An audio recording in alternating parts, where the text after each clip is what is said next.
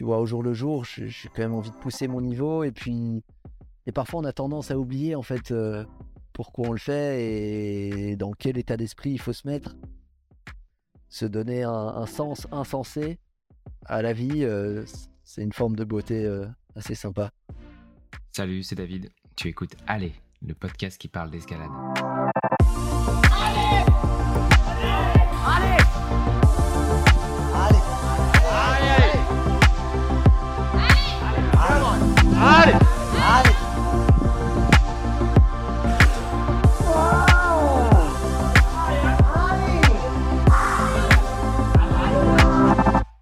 Seb Bert est l'un des derniers phénomènes de l'école de grimpe belge. Un surdoué, cool et ambitieux. Seb a fait ses armes à frire avant de se frotter à des mythes tels que Super Craquinette ou La Rambla. Mais là où il semble exceller, ce sont les grandes voies bien coriaces. Quand il s'attaque aux trois plus durs de Suisse, il y va en vélo avec son chien Crooks et un flamant rose gonflable. Et quand il se met en tête d'enchaîner le Dunwall, il traverse l'Atlantique à la voile en partageant son temps entre car à la barre et entraînement sur un panneau de prise. Merci beaucoup à Seb de nous partager un peu de son temps pour nous raconter ses dernières aventures. Allez, bonne écoute. Salut Seb, je suis super content de te recevoir. Tu es hyper chargé en ce moment, as la...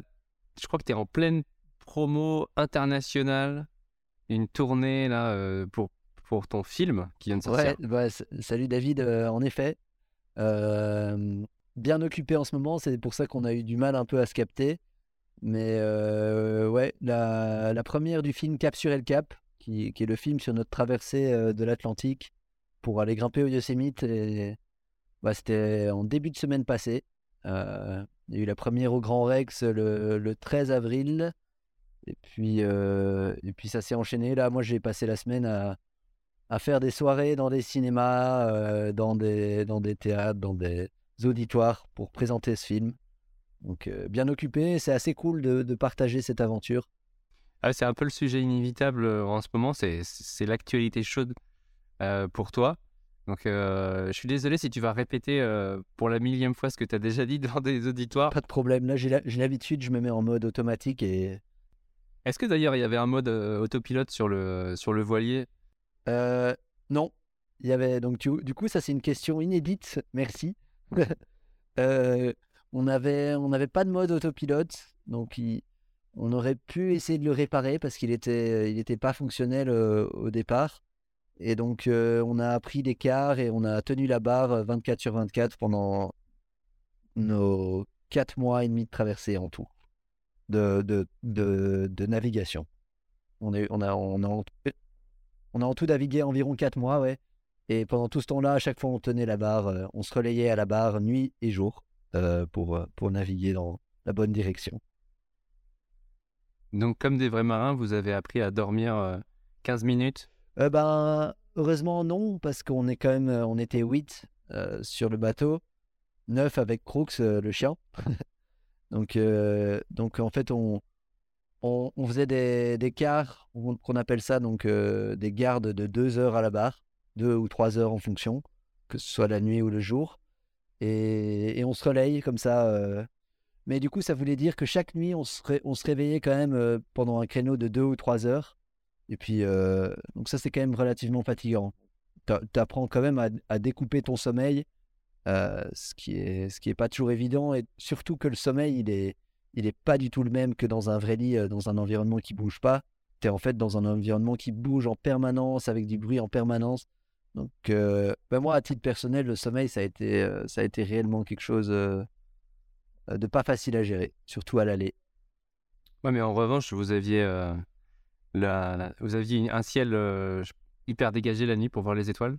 Est-ce que, est-ce que ah ça, ouais, compte ça compte sur le moral? Ça compte à fond. Les, les, quarts de nuit, là, quand tu te retrouves tout seul à la barre avec un ciel complètement étoilé, puis des, des planctons phosphorescents qui, qui apparaissent quand il quand, quand y a des vagues qui tapent sur le bateau euh, avec une lune souvent incroyable, euh, un vent qui te fait sentir vivant, et puis euh, tu te retrouves dans des pensées qui vont assez loin. ouais, ça compte, ça vaut souvent le réveil. parfois, c'était un peu moins agréable quand parfois tu te retrouves dans un vieux nuage avec une sale brise, enfin une, sale drache qui tombe sur la gueule et, que tu te retrouves mouillé directement en sortant du lit. Et puis que tu et puis que tu piques du nez là. Tu, sens que un peu comme quand tu es au volant et que tu as roulé un peu trop longtemps et que puis que tu commences à piquer du nez sauf que enfin voilà, là tu es tout seul de nuit et voilà, c'est moins agréable quand tu as trois heures à tirer et que tu es obligé de tirer de toute façon. Euh, mais ouais, il y, y, a des moments inoubliables, des moments un peu plus difficiles, mais c'est ça reste une super expérience. Et ce qui est euh, hyper intéressant, c'est que ce projet, il a commencé avec un appel aux, dons. Euh, je crois que vous aviez fait une campagne de crowdfunding sur Ulule. Vous aviez récolté 13 000 euros. Est-ce que toi, tu y croyais en fait quand vous avez bah, récolté suffisamment pour, pour mener à bout ce projet? Ouais, alors en fait, la récolte de fonds, elle a commencé même bien avant cette campagne. Donc, mine de rien, un projet comme ça, bah, ça, ça coûte de l'argent, surtout qu'on voulait en faire un film. Donc, ça aussi, ça coûte de l'argent. le bateau, on l'a loué. Puis, puis nous-mêmes, on n'avait pas les fonds de faire un, voyage comme ça, que ce soit payer un visa, payer. Enfin voilà, on avait un gros plan budget quand même avec un gros budget. Et du coup, euh, la recherche de fonds, elle a commencé avec la recherche de sponsors. Moi, j'avais déjà quand même pas mal de contacts avec, euh, avec mes sponsors personnels. Et du coup, euh, du coup, je remercie déjà enfin, tous ces partenaires qui ont permis à ce projet d'exister.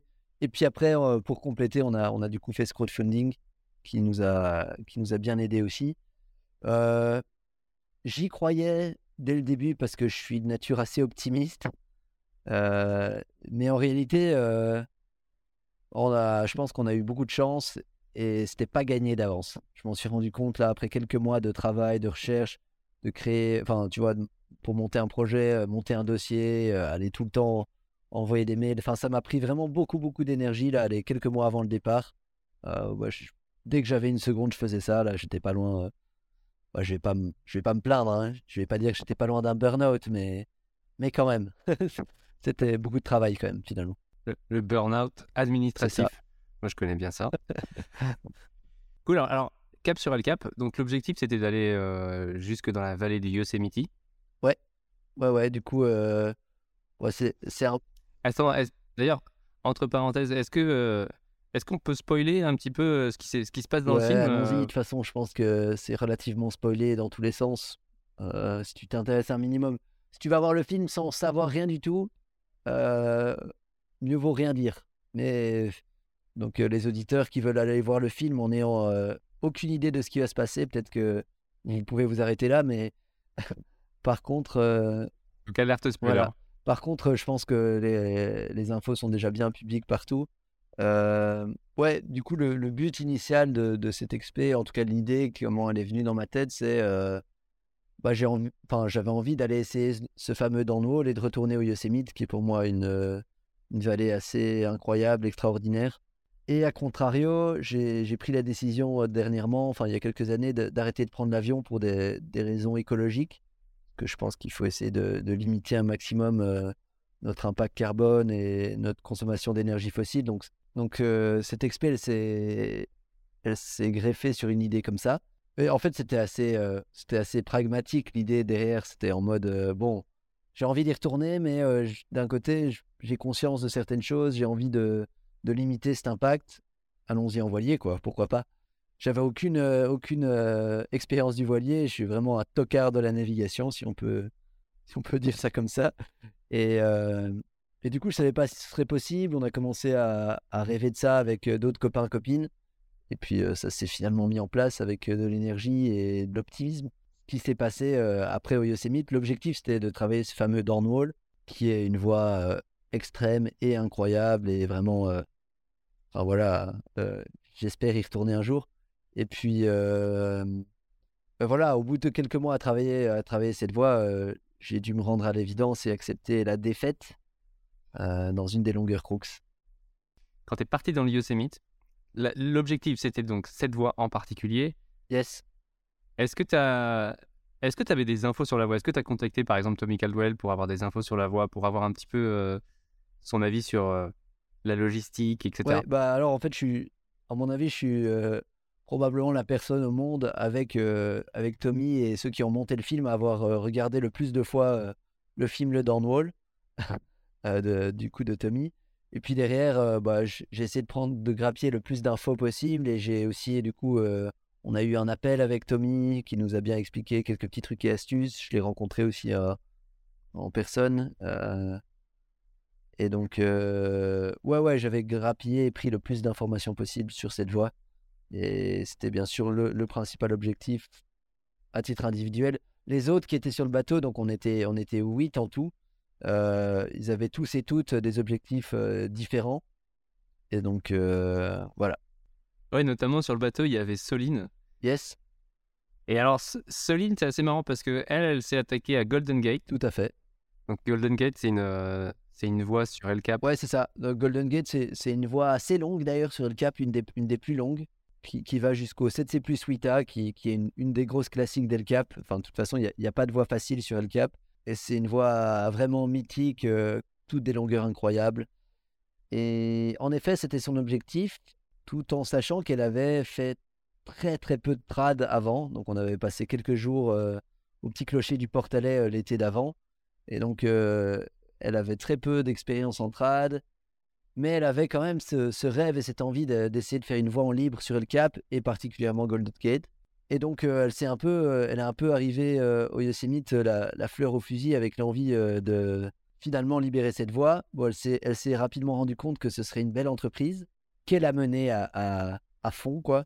Donc dès le début, elle s'est mise dans le rouge, à, poser des protections, à essayer des off-weeds, à, à se lancer sur des grandes voies trop dures pour elle, on peut le dire, à se mettre des frayeurs et tout. Et en fait, au bout de, de deux, mois d'entraînement dans la vallée, elle est, finalement, elle s'est sentie prête à, à mettre un essai dans le Golden Gate. Et donc, c'est à ce moment-là, moi, j'étais redescendu du downwall où on s'est dit, bah vas-y, on y va, on se lance, il y a un créneau.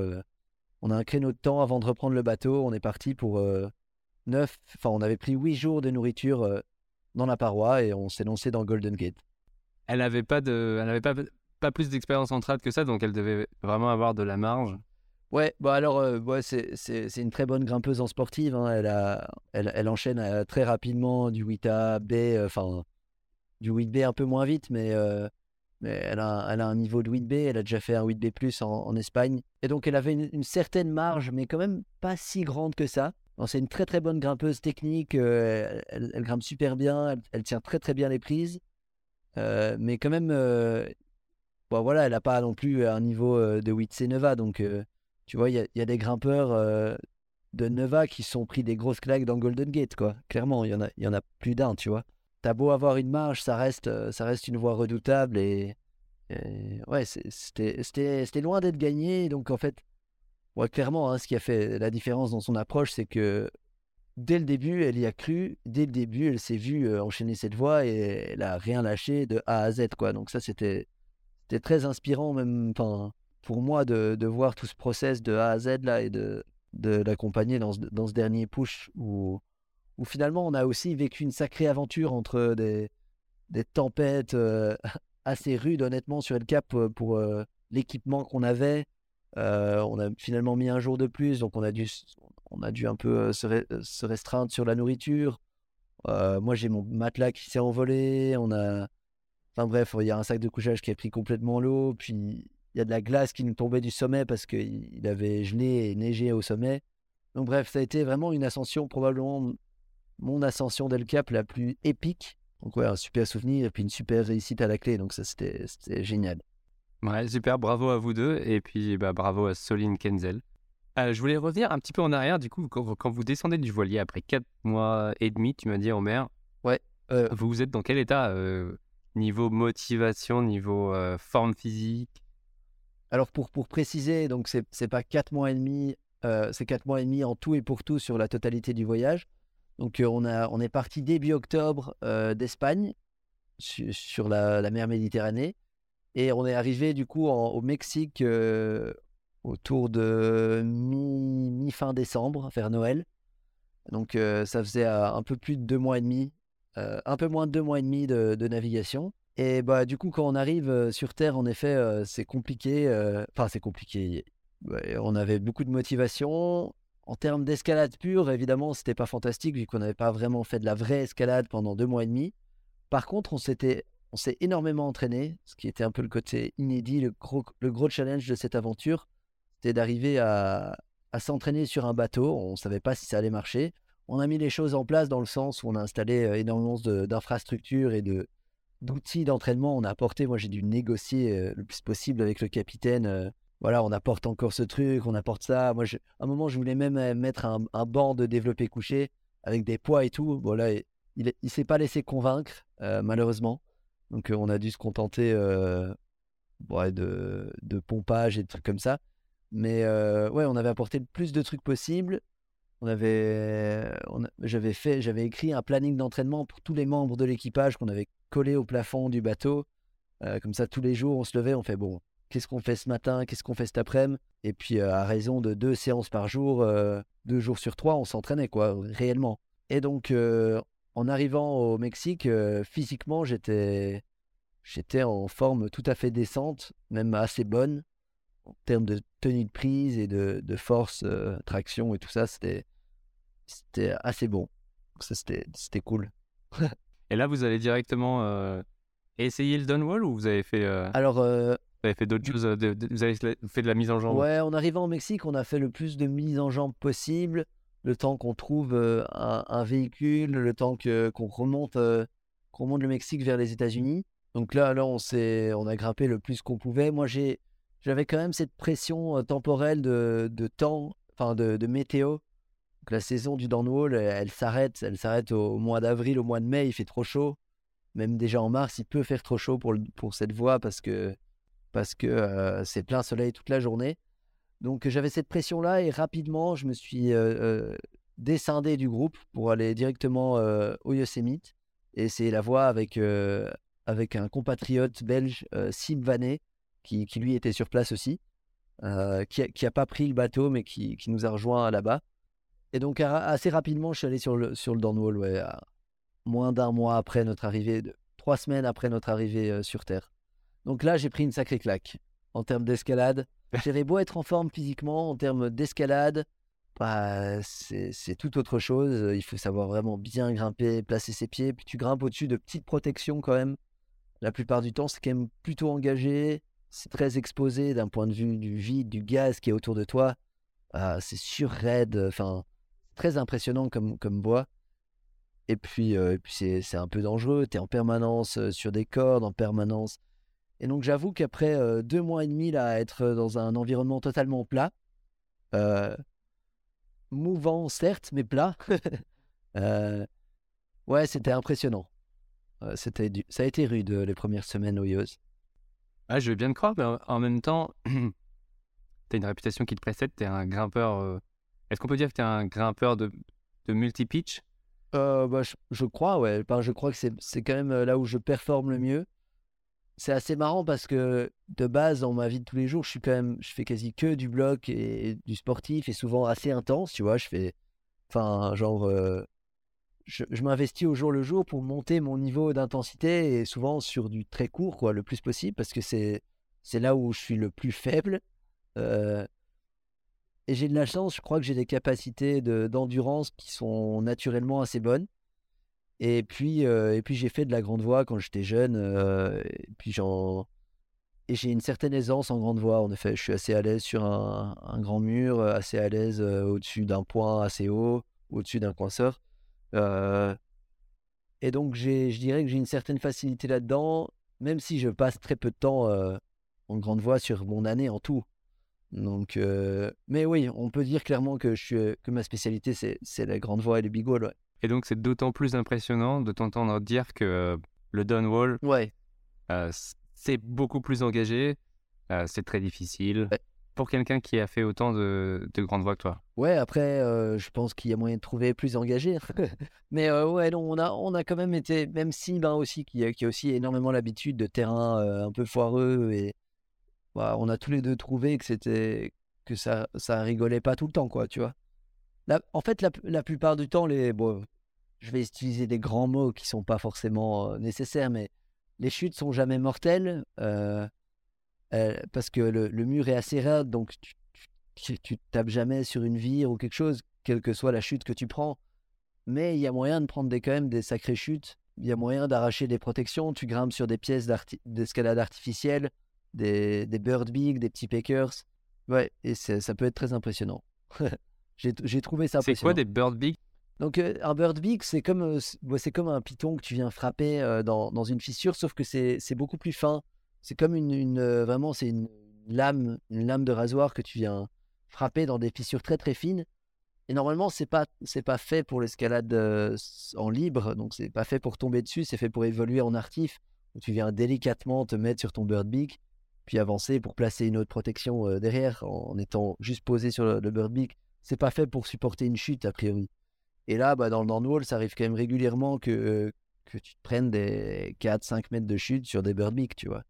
Euh, et puis en dessous, il n'y a que des, des birdbeaks ou des petites protections. Donc Notamment, il y a, une longueur, là, la longueur 7. Tu avances de quelques mètres, tu places euh, des, bonnes 2-3 bons, bons cams. Je pense, si je me souviens bien, il y a deux, deux cams très bons et puis un cam assez petit. Et puis toute la fin de la longueur, euh, les, les 15-20 derniers mètres sont protégés que par des petites pièces d'artif dans une fissure très très fine, quoi. Tu vois, vraiment, c'est quand même très dur à protéger. Il n'y a pas de python, quoi. Il n'y a pas de bon python, c'est que des, des bird beaks.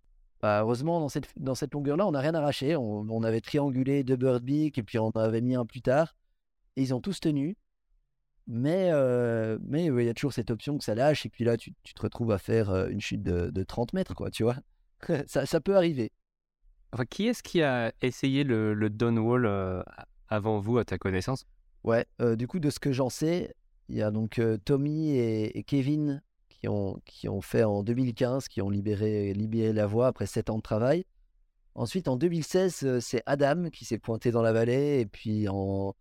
moi, j'étais là en 2016 aussi. Il a, il a mis deux mois de siège dans la voie, un peu comme ce qu'on a fait. Puis, un push de huit jours au, cours duquel il a, il a enchaîné la voie. Et puis après, il y a Nale Yukataival, bloqueur finlandais, du coup bien connu aussi, premier Nova Block, qui a, qui a essayé la voie avec Ignacio Mulero, un espagnol assez spécialiste des dalles et des voies dures en trad et tout.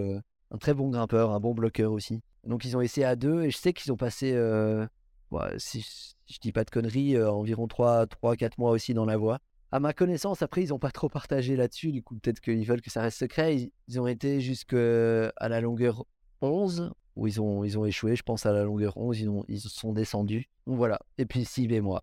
Et puis je sais que Chris Sharma a été faire un tour euh, rapidement quand Tommy travaillait, euh, Jonathan Sigrist. Alex a été euh, vite fait, Alex Honnold a été vite fait faire un ou deux tours. Je sais pas s'il a réellement grimpé, essayé, mais, mais voilà.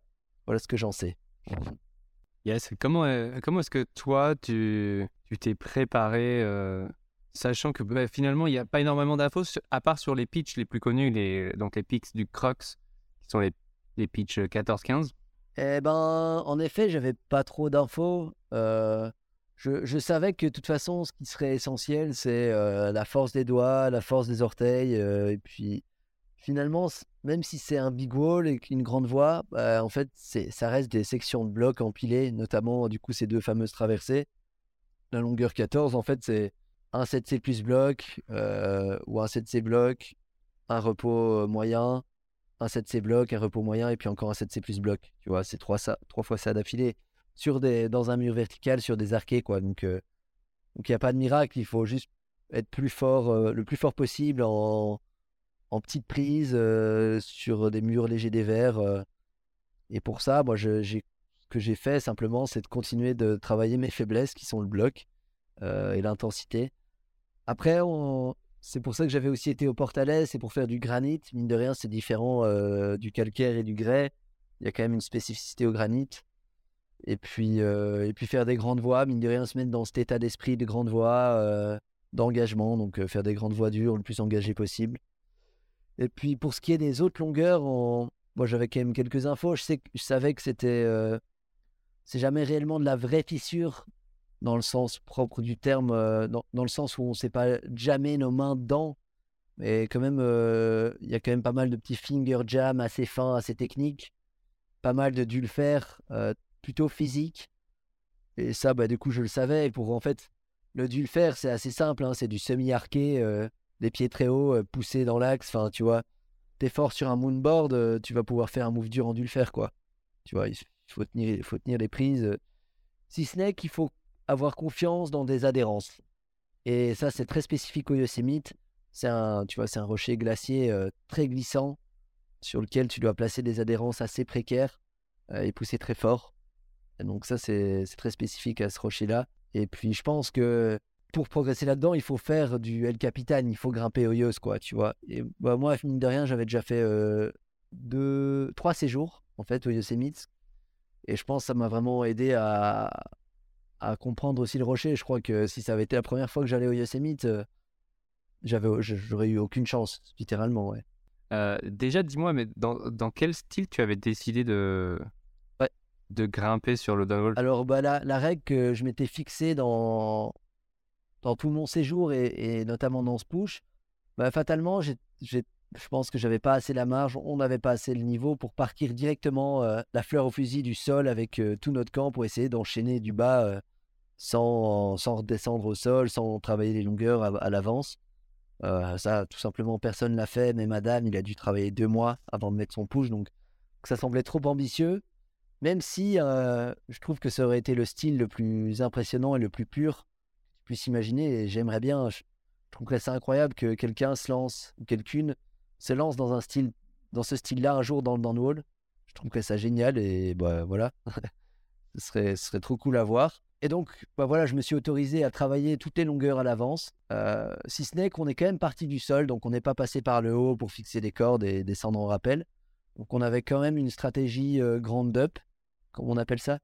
Euh, donc une stratégie, je l'appelle de siège, donc parce qu'on a fixé plein de cordes et que on a travaillé cette voie au, au, fur et à mesure, en redescendant au sol, mais grand up quand même, donc en venant du bas.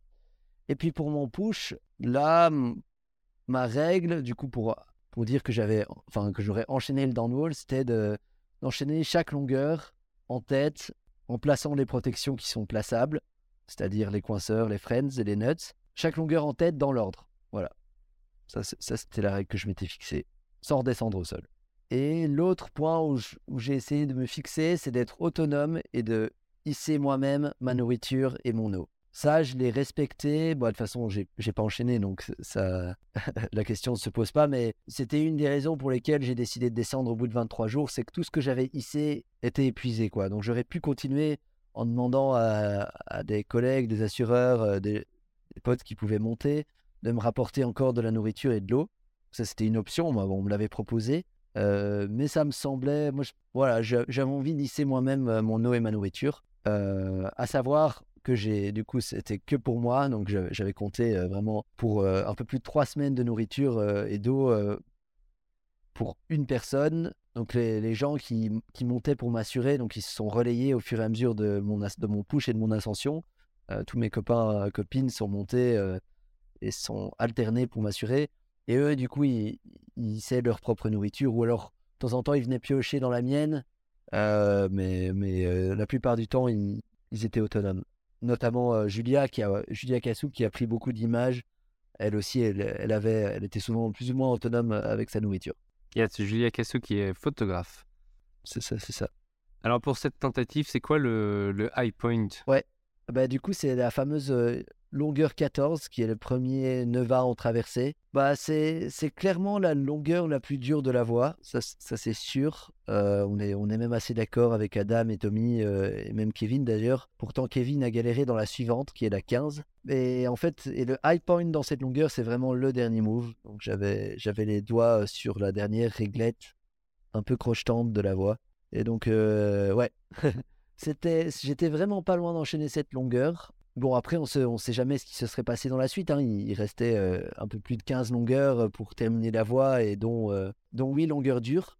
Donc après, il y a la 15 qui est 9A, la 16 qui est 8B+, la 17 qui est 8A+, la 18 qui est 8A, je pense, puis encore un 8A+, encore un 8A, et puis un 8B.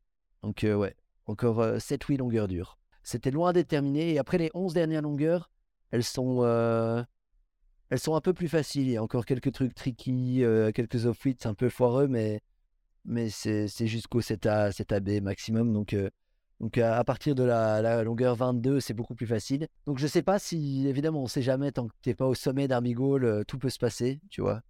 Tout peut arriver, tu peux te blesser, tu peux, tu peux encore galérer, être bloqué, n'importe quoi. Mais j'ai l'impression quand même que j'avais une sérieuse chance si j'avais clippé le relais de cette longueur 14, dans le sens où euh, la longueur 15, elle me convenait beaucoup mieux. On avait déjà fait des gros gros lignes dedans euh, avant le push, alors que la 14, j'avais fait aucun link et que j'avais passé plus de temps dedans. Donc j'ai vraiment vraiment confiance dans le fait que la 15 serait passée bien. Et puis voilà, bah voilà, c'est tir, on sait jamais dire, mais il va falloir retourner pour, euh, pour savoir. Ouais. Est-ce qu'il y aura une saison 2 du siège belge au Donwall Tout à fait, j'espère. J'espère. Euh, j'ai pas encore de plan concret, mais j'ai bien l'intention d'y retourner en bateau de nouveau, a priori. Trop bien. Eh ben, on suivra ça avec beaucoup d'intérêt. Ouais. Là, je vois que tu es en mode autopilote. je vais te Ah sortir.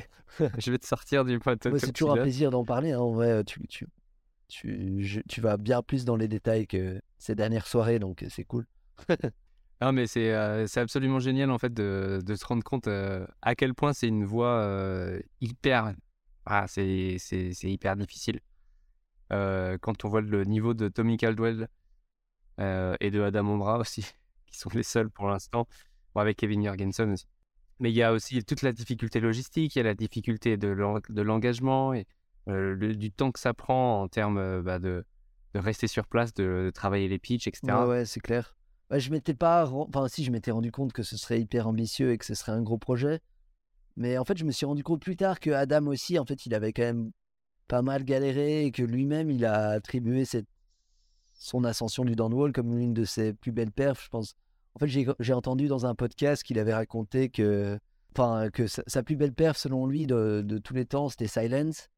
Et puis qu'en dessous de ça, il mettait Change et le downwall et la répétition du downwall un peu à égalité, tu vois. Et ça, c'est quelque chose que j'avais pas vraiment euh, pris la mesure, quoi, tu vois. C'est- Donc c'est en effet quelque chose de très ambitieux. Et puis, c'est sûr que d'un point de vue logistique, là aussi, de nouveau, j'avais pas pris la réelle mesure du travail que ça représentait. Que ce soit fixer toute la voie, monter pour travailler telle longueur, et puis en fait, te rendre compte que ça marche pas parce que tu pris le. T'as pris le soleil euh, pendant toute la montée euh, sur les cordes statiques et que tu peux pas grimper parce que tu as la gerbe et tout. Enfin, tu vois, tous des trucs comme ça. C'est t- tous des points euh, qui sont compliqués, quoi. Ouais, et, et c'est encore plus impressionnant quand on connaît un petit peu ton CV. Euh, donc, si je peux me permettre, tu as quand même. euh, enfin, je, vais, je vais rappeler quelques-unes de, tes réalisations. Tu as, quand même grimpé euh, dans le 9 A, euh, sur, des, sur des voies sportives, par exemple la, la Rambla, par exemple Super Craquinette. Mhm. Et puis en 2020, avec Nico Favres, tu as fait la trilogie alpine où à la journée, tu as, fait des, des multi-pitch bah, qui sont tous extrêmes. Est-ce qu'on peut toujours dire qu'ils sont extrêmes en 2023 D'ailleurs? C'est c'est une bonne question, honnêtement. je je sais pas. Enfin, je- on peut dire qu'ils sont extrêmes dans le sens où en fait en Europe il y a, il y a très peu de voies, euh, de grandes voies plus dures que que le niveau de la trilogie alpine. Tu vois, il y en a peut-être. euh, il commence à y avoir un paquet, je dirais une vingtaine de grandes voies, environ 200, 250 mètres, avec des longueurs allant jusqu'au 8B+, 8B+, 8C, quoi, tu vois. Je pense que c'est plus ou moins ce qu'on trouve de plus dur en Europe. Il y a quelques, quelques grandes voies encore un cran plus dur, tu vois. euh, il doit y en avoir 5 qui vont jusqu'au 8C, 8C+. Donc je pense qu'on peut dire que c'est des grandes voies extrêmes, même si je crois qu'il y a moyen d'aller dans du bien plus extrême encore. la, la trilogie alpine, c'est moi, c'est comme ça que je, je t'ai découvert. Ouais. Alors la trilogie alpine, j'adore parce que j'ai regardé la vidéo euh, récemment pour me remettre un petit peu en tête les images. Yes. Et ben, la, la couverture de, du film, c'est euh, Doggy Style, des pédales, nos boules de poils. Et je trouve que ça résume bien l'esprit. C'est, euh, je trouve que c'est dans la droite lignée de, bah, des films avec Nico, Nico Fabres, donc euh, Sean, Sean Villanueva O'Driscoll. C'est ça. Et Est-ce que tu as l'impression que.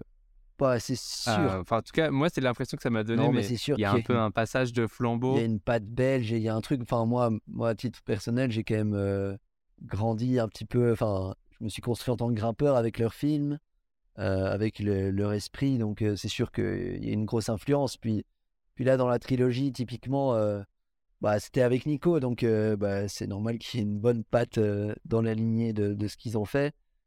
Et puis, ouais, bah, non, non, c'est sûr qu'il y a un peu, il y a un peu un style quand même qui. Bon, il faut pas, je vais, j'ai pas envie, enfin, on n'a pas envie de copier exactement ce qu'ils ont fait et tout, mais euh, oh, il y, a- il y y a de l'inspiration, ouais, c'est sûr. Et euh, ce qu'il faut savoir, c'est que tu avais donc un, un, t'as un poster, je crois toujours, dans ta chambre de Nico fait. Je pourrais t'envoyer une photo si, si tu veux. Eh ben, volontiers.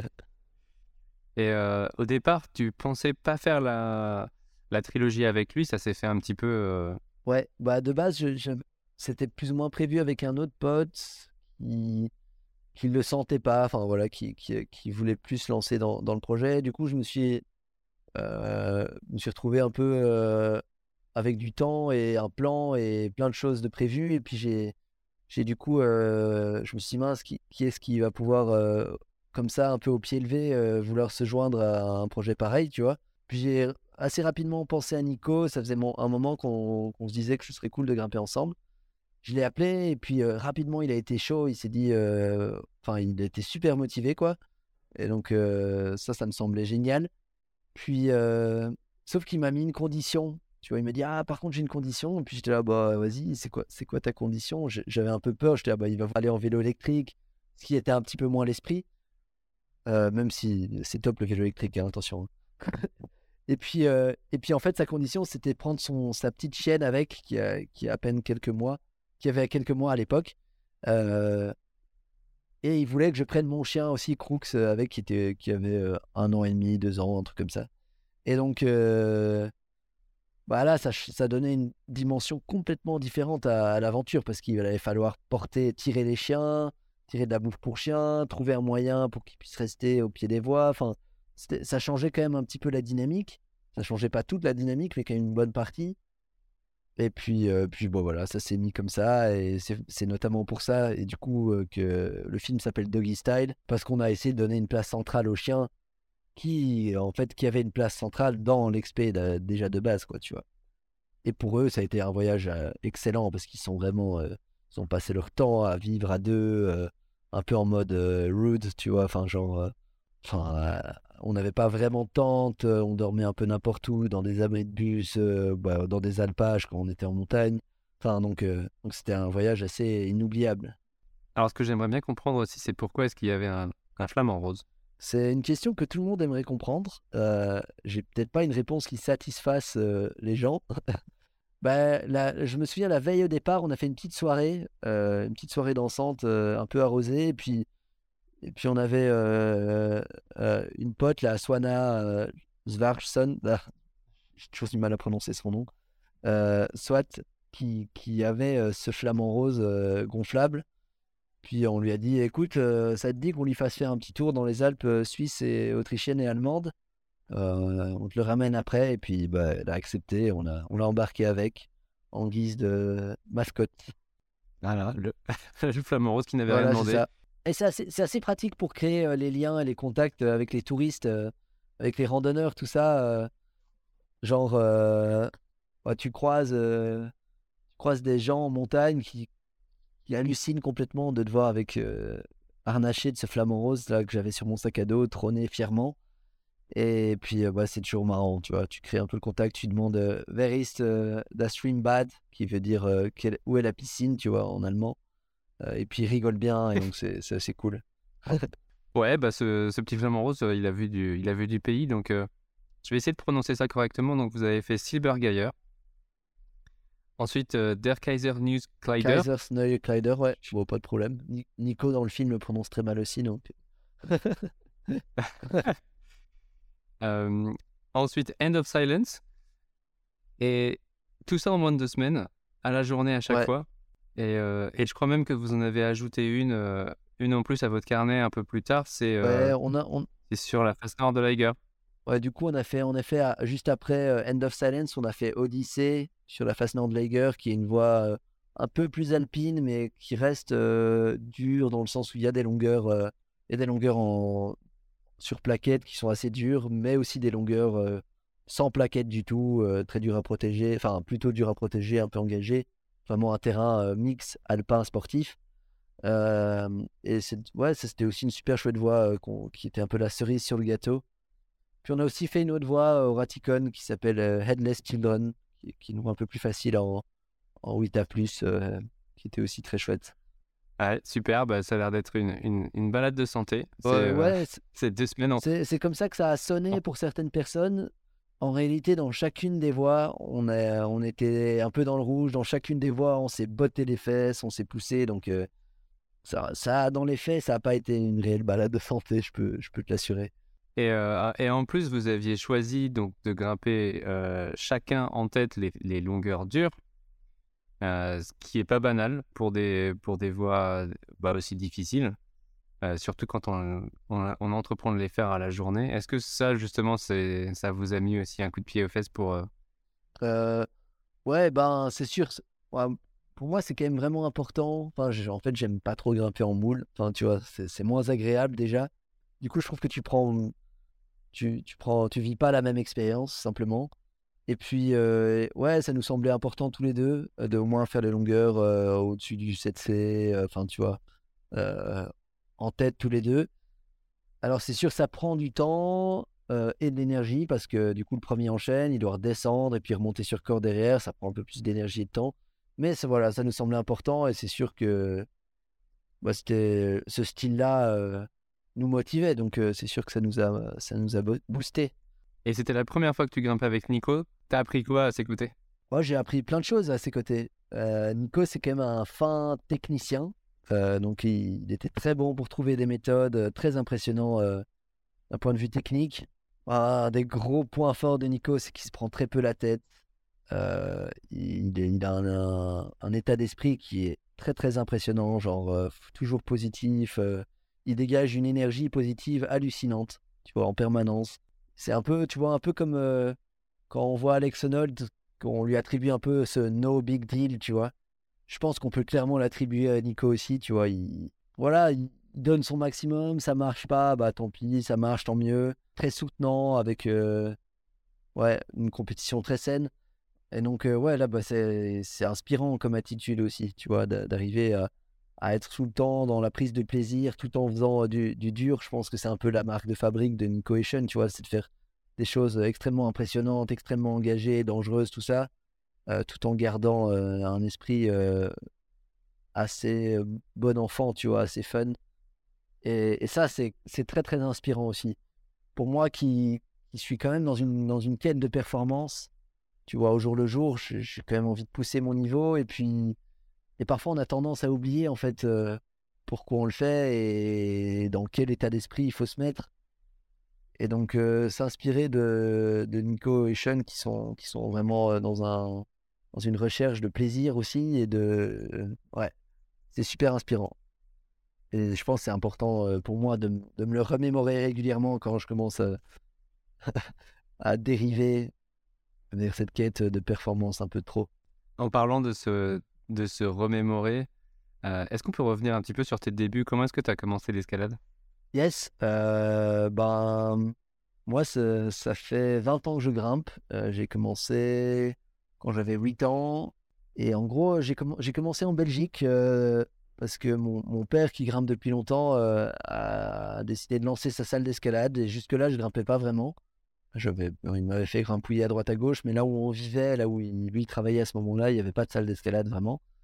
Et donc, ils ont lancé euh, avec un collègue à lui euh, une salle d'escalade euh, dans la région du sud de la Belgique, vers Arlon. Et voilà, je m'y suis mis. Et puis, assez rapidement, j'ai été passionné d'abord par la salle, l'escalade en salle. Et puis, j'ai vite grimpé à, à Freyr, en Belgique, ou à Berdorf, qui sont un peu les, spots autour, autour de chez moi à ce moment-là. puis, j'ai fait toutes mes armes à Freyr, qui est quand même un super, un super site de calcaire, qui franchement vaut le détour des grandes dalles très exigeantes techniquement, assez old school. Euh, on aime bien l'appeler euh, ici en Belgique l'université de Freyr parce qu'on y apprend plein de choses et, notamment que soit Sean, du coup Nico, Sib ou quelque chose, on a tous appris à grimper là-bas. Et donc, euh, donc c'est sûr que c'est une bonne école de placement de pied, une bonne école. Les points sont quand même de temps en temps plutôt éloignés, donc c'est assez old school, les cotations sont serrées c'est assez chouette de grimper là-bas. Et puis j'ai fait tout un parcours en compétition. J'ai fait des études aussi d'éducation physique, un master de 5 ans. C'est l'équivalent de STAPS en France. Et puis j'ai travaillé aussi en tant qu'entraîneur pour la Fédé belge, où j'étais coach national de l'équipe nationale. Et puis à un moment, voilà, j'ai décidé de, pousser, un, peu plus moi-même dans mon escalade. donc j'ai lâché mon, boulot pour, faire au moins une année de grimpe. Puis là, bah, depuis, j'ai pas encore repris ce boulot. Donc, c'était il y a deux ans. C'est à ce moment-là que tu essayais Fight or Flight? Ouais, c'était un, un, peu plus tard, ouais. Un peu plus tard, tout à fait. Je crois que dans cette vidéo, à un moment, tu dis l'escalade n'a aucun sens ni intérêt particulier. tu veux revenir là-dessus? Je peux revenir là-dessus. Alors peut-être je peux mettre un petit contexte. Donc cette vidéo, on avait essayé de, trouver euh, un moyen original de, raconter cette fameuse quête de performance qui, en fait, euh, d'essayer d'expliquer le sens de cette quête de performance qui nous, nous occupe, qui occupe nos nuits, nos jours. Euh, bah, je dis nous pour quand je parle des grimpeurs et grimpeuses investis comme, comme je le suis. Et, on est, et du coup, dans, cette vidéo, j'essaie d'expliquer à mon chien pourquoi est-ce que je fais ça, quoi. Et la vidéo, elle s'appelle Tu peux pas comprendre. Et donc, euh, en fait, en effet, à un moment, je lui dis euh, Rappelle-moi la phrase du coup. L'escalade n'a aucun sens ni intérêt particulier. Bah, ouais, en réalité, dans le monde dans lequel on vit, dans cette société où, remplie de, de problèmes, de crises, d'injustices, bah, ouais, je pense qu'on peut clairement affirmer que, que l'escalade, notre pratique de l'escalade, elle est, elle est presque insensée, tu vois. Euh, après, pourquoi on le fait? Bah, J'essaye notamment d'y répondre dans cette vidéo, du coup, euh, c'est et que, que c'est compliqué à comprendre, mais, mais on le fait quand même par plaisir, pour la beauté du truc. Et puis, euh, est-ce que, je, est que je suis complètement d'accord avec ce fait que ça n'a pas de sens? Ouais, c'est sûr qu'il y a des choses plus importantes. là, tu m'en mêles, je m'emmène les pinceaux, là. Je ne sais pas trop euh, quoi ajouter. mais en, voilà, en, en, tout cas, je pense que c'est important d'avoir quand même cette cette réflexion sur pourquoi on le fait et euh, voilà et, se rappeler qu'est-ce qui sont réellement les, choses importantes. yes. Moi, je pars du principe que la vie est absurde, donc faire un truc absurde ou pas, enfin en plus, de toute façon. Non, mais tout à fait. tout, à fait. Je pense que se donner un, sens insensé à la vie, euh, c'est une forme de beauté euh, assez sympa. on, on, fait de la vraie philo là, la vraie philo de comptoir. Ah, tu t'attendais pas à ça c'est hein. clair. oh putain. ouais, je voulais revenir sur une de tes perfs que, bah, qui, je crois que ça, c'est, juste d'il y a quelques jours là. Euh, ça m'a pas, ça m'a pas mal fait halluciner. Euh, ça tombait juste après l'interview que j'avais fait avec euh, James Pearson et Caro Ciavaldini. Ouais, ouais. Donc, tu es allé à Anote. Tout à fait. Et, qu'est-ce qui s'est passé Eh ben, euh, j'ai décidé d'essayer le, le, voyage, qui est, qui est, euh, qui est une, de, la voie connue un peu d'Anote, euh, une, une, voie en crade assez dure. Et puis j'ai décidé d'essayer Flash, et puis ça, tout s'est bien goupillé, et ça, ça a marché comme sur des roulettes. Donc c'était assez génial comme expérience. Enfin, comme expérience de grimpe, c'était assez hallucinant. Moi-même, j'avais, j'avais jamais vécu un truc pareil. Euh, j'avais déjà essayé des, des voies dures flash. J'avais, flashé euh, notamment Mind Control euh, à, Oliana, qui est un, un 8C là-bas, qui était jusque-là un peu ma seule vraie expérience d'un flash, tu vois, d'un vrai flash préparé où tu analyses un peu le plus possible, tu prends le plus d'infos que tu peux. Et là, je sais pas, j'avais un pote qui était à Hanau, et puis je me suis dit, vas-y, pourquoi pas le rejoindre, essayer de grappiller euh, les plus d'infos que tu peux et puis tenter euh, un grand up et même un flash, tu vois. Euh, ouais. je, je, sais qu'il y, y, a, très peu de personnes qui essayent les, les, les voies comme ça, un peu engagées en trad, grand up, donc du sol, sans, sans aller caler en, en moulinette ou sur une corde fixe à l'avance. Et donc, j'avais envie, moi, d'essayer cette, ce style-là dans, dans des voies dures en trad. J'ai toujours envie de le faire, d'ailleurs, pour d'autres fois. Et parce que je le trouve euh, je le trouve très beau et très pur. C'est comme ça que je que moi j'envisage en tout cas l'escalade. C'est comme ça que je l'aime. Et puis euh, et puis je me suis lancé. En fait je crois le plus dur dans ce processus c'est d'oser se dire vas-y tu y vas tu, tu mets les choses en place pour essayer un vrai flash tu vois. Tu te donnes les moyens. Et c'est là où je suis assez satisfait de la performance c'est que j'ai eu l'impression de me donner réellement les moyens et de pas le faire à, moitié. Enfin, j'aurais pu encore me donner plus les moyens. Hein. J'aurais pu rester encore plusieurs jours à observer, à, attendre que le bon moment. Finalement, j'ai observé une journée complète. Mon pote Robbie Phillips, un Anglais, un Écossais, et Mathieu Miquel, un, Français, grimpé dedans. Et puis euh, le lendemain, j'ai mis mon run. Euh, j'aurais pu attendre plus. Donc, euh, mais j'avais l'impression déjà d'avoir suffisamment d'infos pour donner un, un run, euh, une tentative décente. Donc euh, ça, ça j'étais quand même assez content d'avoir osé passer le pas. Donc au moment où tu essayes la voix, tu connais toutes les méthodes.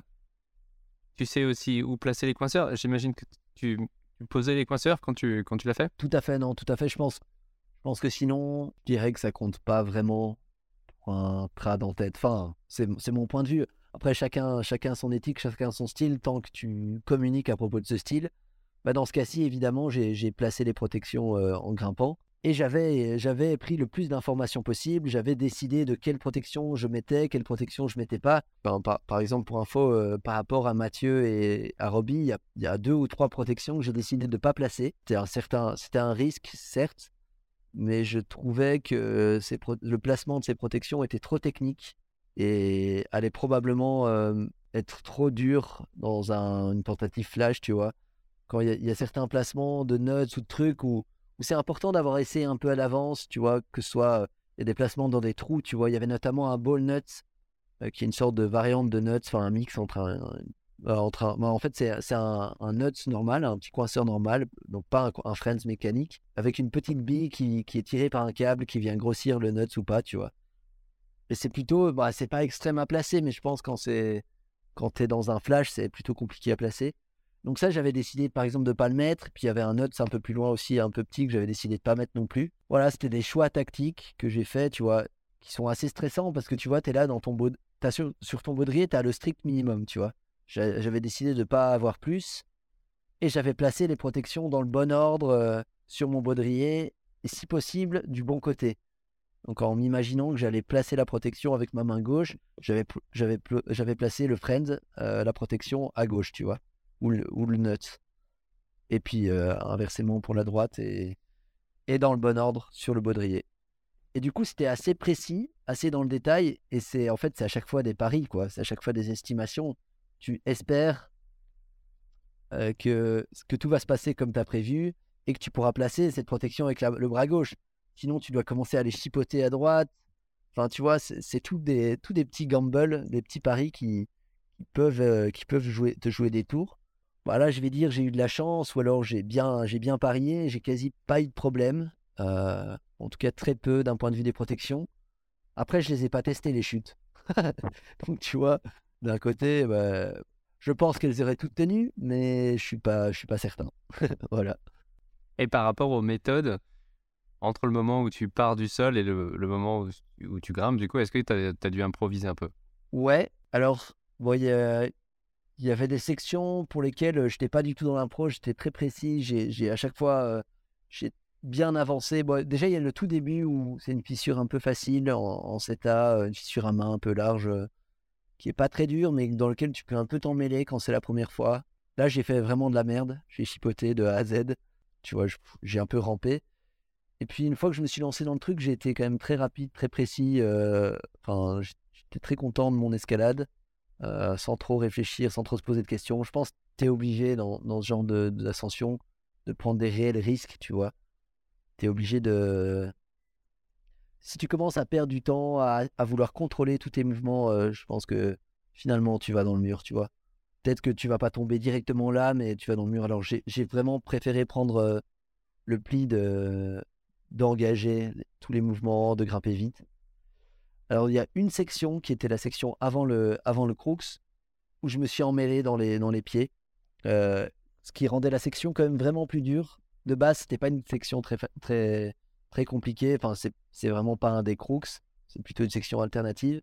Et je crois que finalement, pour moi, ça a été le passage le plus dur de la voie.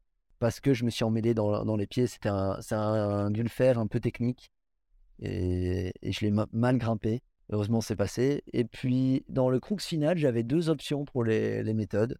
Euh, deux méthodes complètement différentes. Et puis, euh, je n'avais pas choisi à l'avance. Je m'étais gardé. J'avais une petite préférence pour la méthode que j'ai finalement choisie mais je m'étais un peu gardé euh, l'improvisation, quoi. Et en arrivant sur place, j'ai presque pas réfléchi. Je suis parti dans la méthode pour laquelle j'avais une mini préférence. Et puis, ça a marché. Donc heureusement, ouais, ça, a fonctionné tout juste. J'étais pile, j'avais pile la bonne taille. En fait, ce qui, me faisait un peu peur, c'est que Mathieu, qui m'avait donné la méthode, était un petit peu plus grand que moi. Et donc, je savais pas si j'avais la longe tout juste, tu vois, ou pas.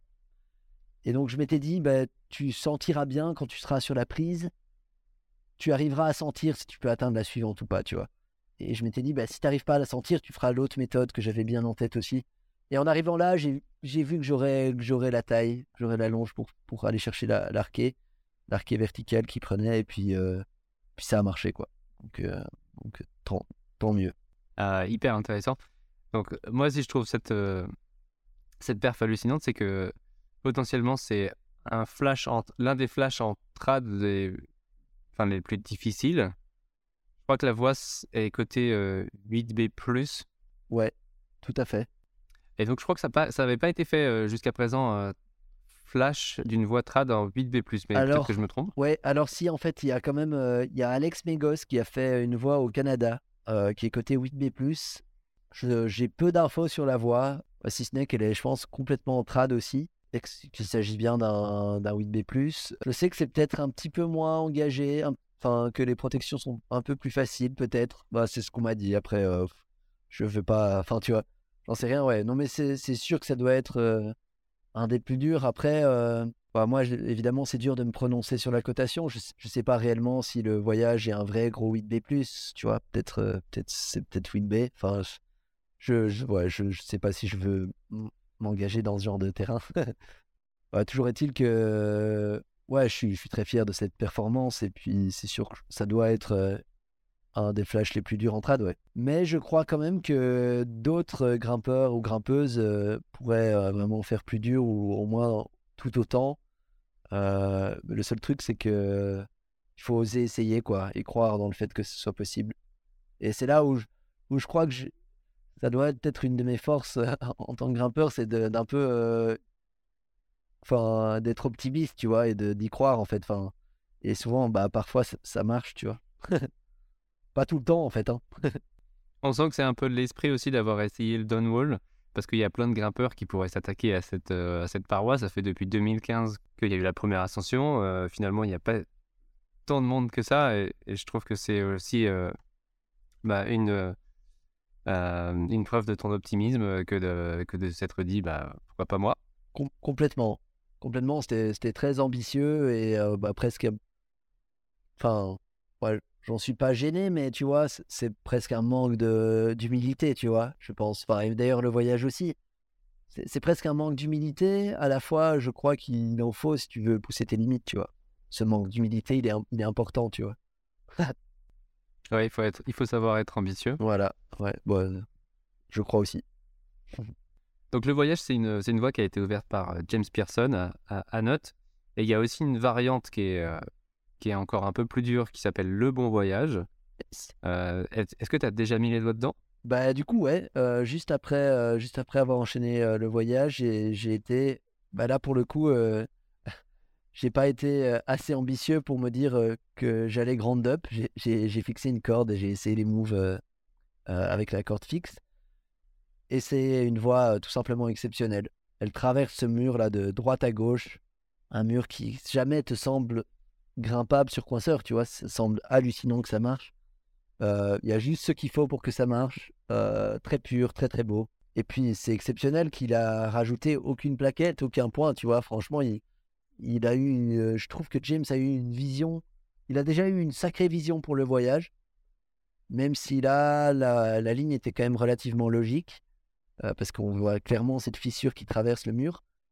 Pour bon voyage, il fallait, il fallait être visionnaire fallait vraiment vouloir euh, s'engager dans cette aventure et s'engager dans, dans, dans l'inconnu, tu vois. C'est, pour moi, Bon Voyage, c'est quand même comparable au Downwall dans le sens où, où le Downwall, euh, pour, vouloir se lancer dans cette phase, tu vois, et continuer de croire que la 14 marche alors que tu sais pas qu'elle marche, tu vois. Moi, moi j'ai continué de la travailler, la 14, parce que, et les mouvements après ma première séance, parce que je savais que quelqu'un l'avait fait avant. Mais si tu sais pas que ça fait, faut vraiment avoir de l'envie et de l'énergie pour, pour, pour continuer d'essayer cette section. C'est encore différent d'un bloc à bloc, tu vois. Un bloc à bloc, bah voilà, tu, tu y vas, tu, tu vas en, caisse, tu fais 5 minutes à pied, et puis tu vas, t'essayer ton bloc. Puis si ça passe pas, c'est pas comme si c'était un gros sacrifice. Enfin, c'est déjà, c'est déjà très beau hein, de faire ça. Attention, hein, je, critique pas ça.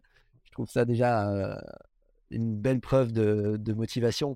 Mais là, pour, pour euh, cette longueur 14, je trouve ça hallucinant. Et c'est là que c'est comparable au bon voyage. Il faut quand même se motiver pour, euh, pour passer du temps là et se dire vas-y, je mets pas de plaquettes, je teste euh, comme ça, quitte à. Tu vois, tu n'as pas testé la chute, tu sais pas si ça va, si tu vas te ramasser. En gros, dans mon voyage, tu, tu mets, tu, tu, tu quittes le voyage, qui donc tu fais le début du voyage, tu quittes à gauche, puis tu protèges sur deux bonnes protections dans un gros trou. Tu fais un pas de bloc et tu protèges avec un, un point 3, donc un petit cam, euh, assez bon quand même, mais il est, il est seul. Et puis là, tu continues d'avancer 5, 6, 7, 7 mètres jusqu'à une arête en traversée, quoi, tu vois. Donc, tu c'est pas non plus une grande voie, tu vois. C'est une voie, il y a un sol en dessous, quoi, qui est dur et qui est prêt à accueillir euh, mal. et surtout, il y a une vire euh, en dessous de l'arête l'arête finale, euh, genre une dizaine de mètres en dessous. Il y a, y a une sorte de pic rocheux, là, qui, que tu vraiment pas envie de toucher. Et moi, je trouve que ça, ça fait un peu peur. C'est quand même un peu osé. Bah voilà, il faut le vouloir, quoi, pour, euh, pour se dire, vas-y, j'y vais sérieusement, je mets des essais en tête, je, je teste des chutes. Et puis, c'est ça la beauté d'une First Ascent, quoi. Je trouve qu'ils sont, ils sont très impressionnants. Ouais, et chapeau à James. Pour l'instant, pas répété, euh, le bon voyage. Ouais. Mais c'est tout récent. Ouais, ouais, ouais. Et puis, du coup, j'aimerais bien y retourner. voilà, j'annonce. Euh, affaire à suivre. Et euh, entre parenthèses, à note, euh, c'est un, un coin super, super chouette aussi pour s'entraîner un petit peu à faire du, à faire du trad. En France, il n'y en a pas tellement euh, des falaises où on peut faire du trad comme à Ouais. J'ai été. En fait, j'ai été surpris. C'était la première fois que j'y allais. Et j'ai trouvé ça magnifique. Il y a énormément de, de longueur pour apprendre à grimper en fissure, pour apprendre à placer les coinceurs. Le coin est superbe. Franchement, ça, ça vaut le détour, clairement. C'est quoi comme, euh, comme roche? C'est du grès euh, assez compact quand même. Euh, on, a, bon, on parle de grès et tu viens de mentionner Blo. Je crois que tu t'es installé récemment à Fontainebleau. C'est c'est pour quelle raison? Ben, donc, ma copine, du coup, Soline, dont on parlait tout à l'heure, euh, a commencé un master à Paris. Et bah, du coup, euh, voilà, on a, on a décidé de se poser à Blo. On est en, en colloque avec euh, Hugo Parmentier et Tess, sa copine. Et du coup, euh, bah, c'est assez cool. c'est un bon endroit pour s'entraîner, pour, euh, pour passer du bon temps en forêt. Puis, puis je trouve que c'est aussi génial d'un point de vue accès. Pour le moment, j'essaie de faire la plupart de mes déplacements du coup en train. Euh, et en fait, c'est super central. Euh, moi, je suis juste à côté de la gare. Enfin, on est juste à côté de la gare de, de Fontainebleau-Avon. Et tu es en une demi-heure, enfin un peu plus d'une demi-heure avec Paris-Gare de Lyon. Et de là, tu peux aller euh, en 2-3 heures de train vers, euh, vers Séuse, euh, vers, euh, enfin, vers plein d'endroits. Bah, tu vois, samedi, samedi, là, je prends un train vers Séuse. J'ai, en fait, j'ai quand même mon van qui, qui est dans le sud en ce moment, qui est vers, vers Grenoble. Et du coup, à chaque fois, je, Le Blue Monster. c'est ça, Blue Monster, comme on l'appelle. je vois que tu es bien informé, c'est bien. Et donc le Blue Monster, il, re- attends, il reste pas, euh, il reste pas à Fontainebleau, il reste euh, dans le sud, il Ouais, t'attend. ouais, euh, ouais. Bah là, je ne l'ai pas remonté à Fontainebleau depuis, euh, depuis que je suis rentré de voyage, en fait. Enfin, tu vois, je, je l'ai laissé euh, depuis qu'on est rentré en- de bateau, quasi. je le laisse, comme ça, je fais un minimum de kilomètres avec. C'est un peu comme une, une résidence secondaire, je dirais. Donc, ouais, c'est, moi, je trouve, ouais, c'est assez pratique. J'ai l'impression que si je l'avais en forêt, là, je craquerais un peu trop souvent. Euh, et j'irais trop souvent grimper avec, ce que j'ai envie d'éviter. Simplement, du coup, ça me, ça me force à aller à vélo au secteur et c'est très bien. Yes. Euh, c'est ta première fois à Fontainebleau? Ouais, ben, première fois à vraiment euh, découvrir la forêt. Moi, été sur un bon nombre de courts séjours de quelques jours, tu vois, mais comme je, comme je viens de la Belgique, c'est quand même pas très loin. Euh, j'ai passé, ouais, j'avais jamais, j'avais jamais découvert la forêt comme je la découvre maintenant. Tu vois, réellement, j'ai pas encore passé autant de temps que je voudrais dans, cette forêt, mais, euh, mais quand même, tu vois, le fait d'y vivre, le fait d'ailleurs de s'y déplacer à vélo, c'est quand même, ça change aussi euh, les perspectives que la forêt peut offrir, je trouve. Puis le fait de comprendre ce que c'est un vraiment le bloc à bloc, là où je m'étais toujours fait euh, péter le cul, pour parler crûment. Bah enfin, je comprends les petits trucs et astuces, je comprends le, le délire des condits, tu vois? Je comprends, tu vois, j'arrive à, à faire des choses à bloc, donc c'est Ça, c'est super, c'est super chouette, c'est super agréable. Inévitablement, je dois te demander quels sont tes blogs préférés. Euh, moi, j'en ai malheureusement, j'en ai pas encore fait énormément. Hein. Genre, tu vois, je commence à avoir fait un peu quelques classiques dans le set, tu vois, mais par exemple dans le 8, j'en ai pas non plus fait, j'en ai pas fait beaucoup. Quels sont mes blocs préférés? Moi, j'aime mine de rien, j'aime quand même bien les lignes, tu vois, genre les, les blocs un peu hauts et puis les trucs du genre Miséricorde ou alors La Merveille, tu vois, c'est les blocs que j'ai fait récemment que j'ai trouvé vraiment super beaux. mais mine de rien, en fait, maintenant, je, je, prends même beaucoup de plaisir dans des petits, dans des petits blogs, tu vois, qui, qui de première vue payent pas trop de mine et puis qu'en fait gestuellement, tu as l'impression qu'il y a un truc magique qui se passe. Euh, qu'est-ce, que, qu'est-ce que je peux te dire comme bloc euh? Un bloc que tu as envie d'essayer à tout prix? Un bloc que j'ai envie d'essayer à tout prix. Euh, alors, qu'est-ce qui me fait rêver? Bon, L'alchimiste, j'aurais bien envie de, d'investir un peu de temps dedans. Ça, a l'air quand même d'être un super bloc. J'ai jamais essayé. Il l'a pas fait d'ailleurs, Hugo? Il l'a. Est-ce qu'il l'a fait? Je crois qu'il l'a pas fait, non. Pas encore. Mais attends, quoique.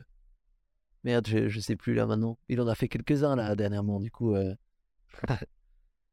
euh, non, ouais, l'alchimie, puis ouais, j'aime quand même bien. Euh, là, j'ai fait une session dans le duel. Là, bah, je me suis blessé au genou dernièrement et puis j'ai pas eu l'occasion d'y retourner encore, mais je, trouve que c'est quand même un, sacré bloc. Bon, en fait, ils sont.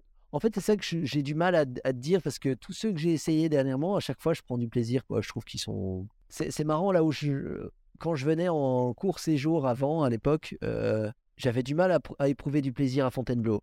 C'est un, peu, particulier, mais je suis un peu plus un grimpeur de voix et de grande voix, on l'a dit avant. Et en fait, je me faisais probablement, il y a aussi une question d'ego là-dedans.